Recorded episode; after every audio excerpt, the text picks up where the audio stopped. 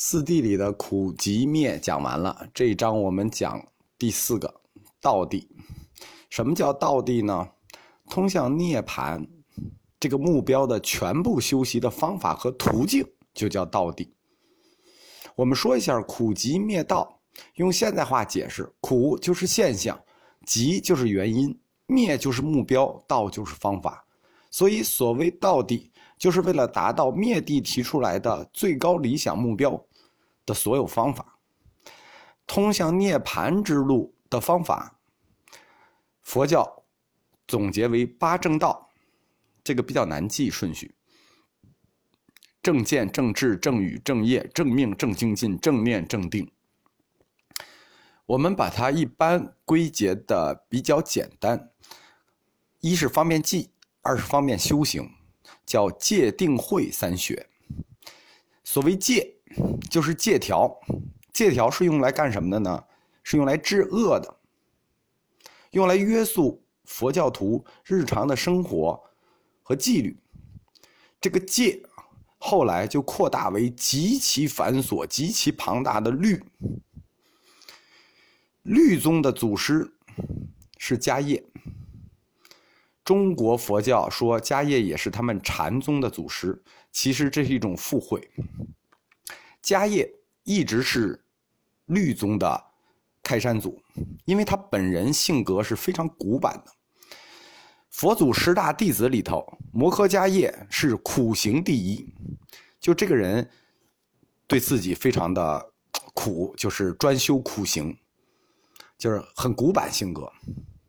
当时禅宗附会迦叶说他们是禅宗祖师的故事是说佛祖讲经拈花微笑，拈花的时候哎就迦叶懂了，其实这不太合理，因为在佛祖十大弟子里头，智慧第一是舍利佛，就舍利佛智慧第一，多闻第一是阿难，就是说真正理解力最强的人是阿难，真正思想力最强的人是舍利佛。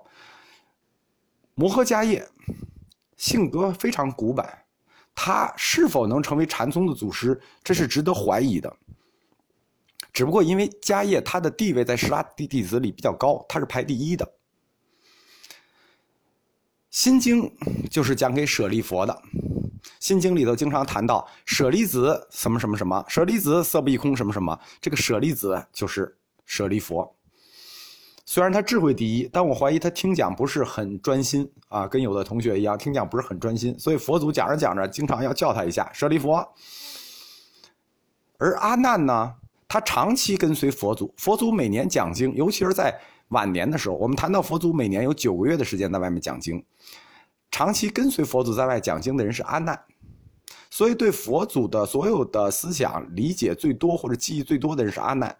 而第一次集结的时候，就是经书第一次集结的时候，也是由阿难当众背出来的。所以我们就不展开讲道地了，大家就理解一下，道地就是戒定慧三学。我们拆开分着谈一个，简单的谈一下戒定慧三学。所谓定，又译作禅定。中文又译作止，停止的止。所谓定，是注意力非常集中，通过集中的注意力或者集中注意力于于一个对象，会引发的心理活动，就是在精神思维上引发的心理活动。注意力集中的程度不同，在心理上引发的活动和思维不同。但是大家要注意，这往往会导致反常的或者奇特的，甚至一些病态的精神反应和心理状态。禅定这件事情，大家经常谈做一个禅定。其实，在佛教里头，禅定也是不可以轻易做的。整个禅定是有专门的经书指导的。做禅定的时候，是要有师傅专门指导你。禅定通过精神思维集中注意力，产生精神的大量的幻觉。这对现代心理学是有重大意义的。更有意义的是。当时的佛教禅定书籍仍然提出了大量的治疗方法，就是说，当你禅定出现了某一种心理状态的时候，应该如何治疗？这可以开创现代心理治疗学。禅定的经书里讲，像你禅定的环境，比如说安静的房间，然后呢，你是否要吃饱了、喝足了，然后呢，当时的温度、湿度有没有风，这都是有要求的。就是说，我再跟大家强调一下，不是随便可以禅定的，禅定是有非常细的这个外在要求的，而且它的方法也是由师傅指导的，否则的话，它确实会产生大量的病态现象。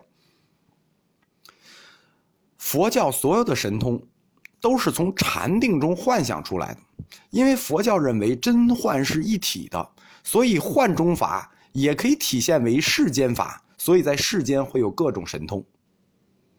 而这种神通折射出来的就是整个佛教界的世界地图。什么叫佛教界的世界地图呢？就是所谓佛教界的三界，大家以为都是瞎想出来的，不是，这是由禅定引发出来的世界地图。禅定，在你逐渐的入定的过程里头，会有很多生理和心理的现象，然后你会以为它是真的。比如你会觉得忽然什么都能看见，虽然没有睁眼就看见了所有的东西，这叫天眼通。然后它推至到极致，就叫识无边处，就是可以看到无边无尽的地方。然后你逐渐安静的过程里，你就好像什么都能听到一样，就是天耳通，闻无边处，听到无穷无尽的声音。禅定，我们刚才讲的，这都叫定。我们下面来说一下所谓禅，禅也是一个梵音，它是禅那的意思。如果我们用汉语来翻译它，就叫做思维修，或者叫修思维，就是思维的修行。普通的禅定，我们指的叫做四禅定，又叫四有色定。四有色定就是我们普通人可以练的禅定，或者说禅定里最基础的。他的目标是以离欲，就是离开你的欲望为前提的。四有色定，在入定的过程中，他的思维和你的感觉会由粗到细，直至最后凭借信仰就可以支持人的本能活动。在禅定逐渐入定的过程里，你会从喜、乐、苦、悲，然后直到感受到。不苦不乐，感受到没有苦乐，甚至最后感受不到自己，感受不到呼吸，感受不到，呃，就感受不到声音，感受不到所有东西都感受不到，最终连呼吸都感受不到，这就到第四禅。四禅之上还有四禅，这不是我们普通人可以修的，是高僧们才能修的，叫四无色定。什么叫四无色定呢？就是你已经完全感受不到自己呼吸啊，本人就是所有的物质你都感受不到了。有色是指有物质，无色是无物质。四无色定是纯精神的，它是四个层次：空无边处、实无边处、无所有处、非想非非想处，就是到了无穷无尽的地方，到了你想也想不到的地方。实际上，四无色定就是达到了四种不同的心理的混沌状态。四有色定和四无色定。总称这是禅定的总称。我们说一下，四有色定是普通人的，四无色定是高僧的。这两种禅定的总称叫八等制。我们刚才提到过佛教的世界地图的问题。当你禅定的时候，你所幻化出来的境界是什么呢？是因。我们要记住，佛教里所有的事情都是在因果铁律的链条里。如果你禅定的过程幻化的境界是因。那你所托生的就是你的果，这个果实际就是你所托生的位置，那就是天的分层。